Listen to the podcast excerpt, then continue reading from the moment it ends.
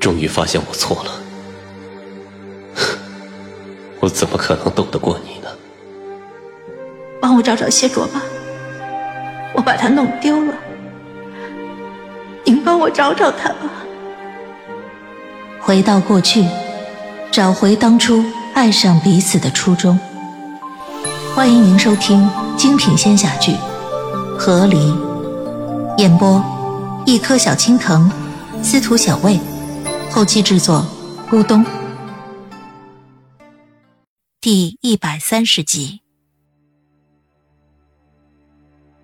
我看着面前的主神技，手中捻诀，雀山之心自他掌中升起。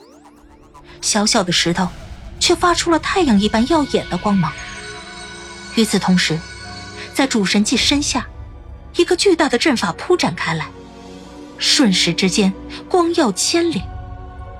我感受到地面在疯狂的震颤。大殿之中，梁柱晃动。殿外远方，倏尔传来山崩地裂一般的轰鸣之声。天空之中，雷电撕碎了漫天邪祟之气。我瞪大了眼，不敢置信的看着外面，整个雀山的大地都在龟裂，它们一层一层的漂浮起来。空中一块巨大的石头也诡异的凌空漂浮着。它奇异的形状让我一眼就认出，那便是雀山之巅的巨石。这雀山之名的由来，此时正与其他雀山的山石一同漂浮在空中。阵法继续旋转，大殿开始撕裂，梁柱分崩离析，瓦片更是化为沙粒。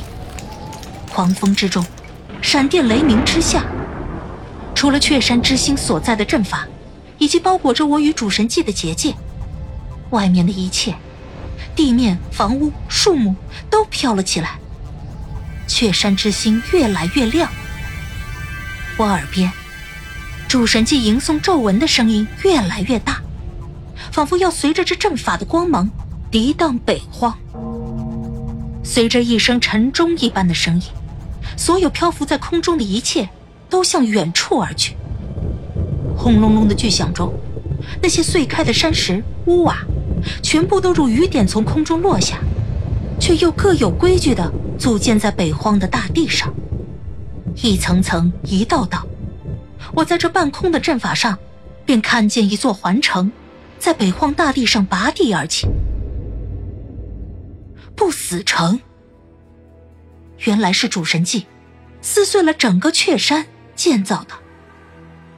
那高高矗立的巍巍城墙，那刻着“诸境邪祟，不死不休”八个大字的城门，都是他用雀山的灵脉、山石、草木造出来的。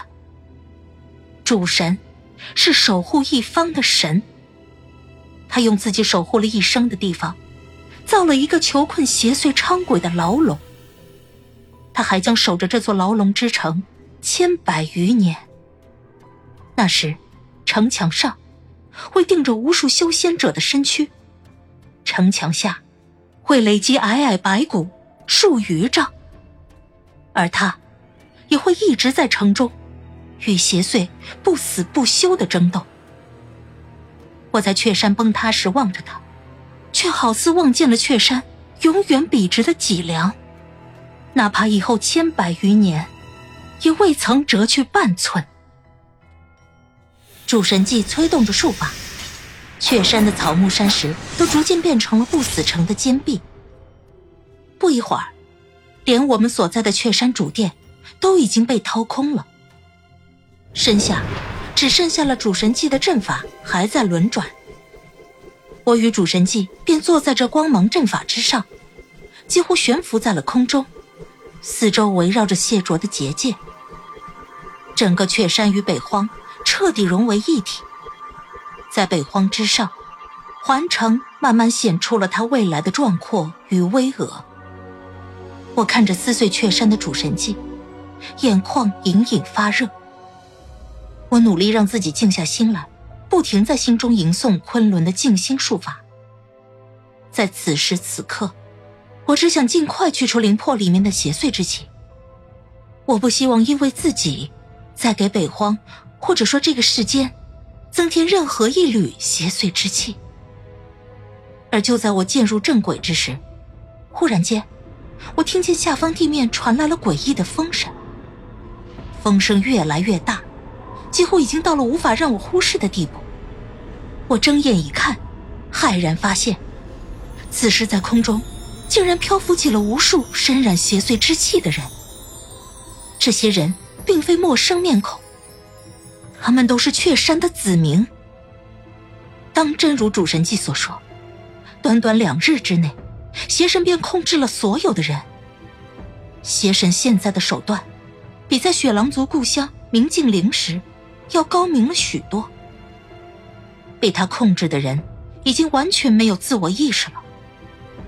他们被黑色的邪祟之气拉扯着，犹如提线木偶，飞上了这半空之中的阵法，宛如飞蛾扑火，又好似飞蝗过境，铺天盖地的扑上前来。轰的一声，撞上了谢卓的结界。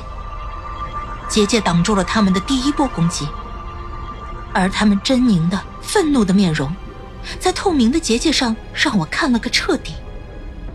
他们攻击着谢卓留下来，保护我与主神祭的结界，有的用邪祟之气，有的用刀剑，有的用手用牙，无所不用其极的攻击。他们想撕开这结界，冲进来。将我和主神祭，或者说，只是将主神祭撕碎。操控他们的邪神似乎知道了主神祭的意图，他在试图阻止不死城的建成。谢卓的结界很坚固，但谢卓不在，他的结界也无法阻挡这毫无空隙的攻击。我看见有一处结界出现了破裂的痕迹，而那些被控制的人似乎也发现了。他们一窝蜂的涌过去，疯狂攻击那个弱点。我知晓，谢卓一定是在下面被更多的血碎缠住了。主神祭还在专心施术建成，他无法分心。在这里，只有我能守住主神祭。不死城，一定要建起来。我站起身，拔出了少年军士腰间的剑，我挡在了主神机面前。全神贯注的盯着那结界破碎的地方。我调动自己身边能调动的所有魂力，将其充盈四肢。咔的一声，在谢卓的结界破出一条缝隙的那一瞬间，一股黑色的邪祟之气便立即冲进了阵内。我将魂力灌入剑中，斜斩而下，一击斩断第一缕邪祟之气。随后，没有任何可以喘息的时间。谢卓结界的缝隙破得更大了一些，我凝神，守住主神器，又是一剑，斩掉了从缝隙里挤进来的一个小孩。我没有时间因为他是个小孩而动恻隐之心，我只知道，在这里，若守不住主神技，那么未来，不知有多少小孩会变成这样。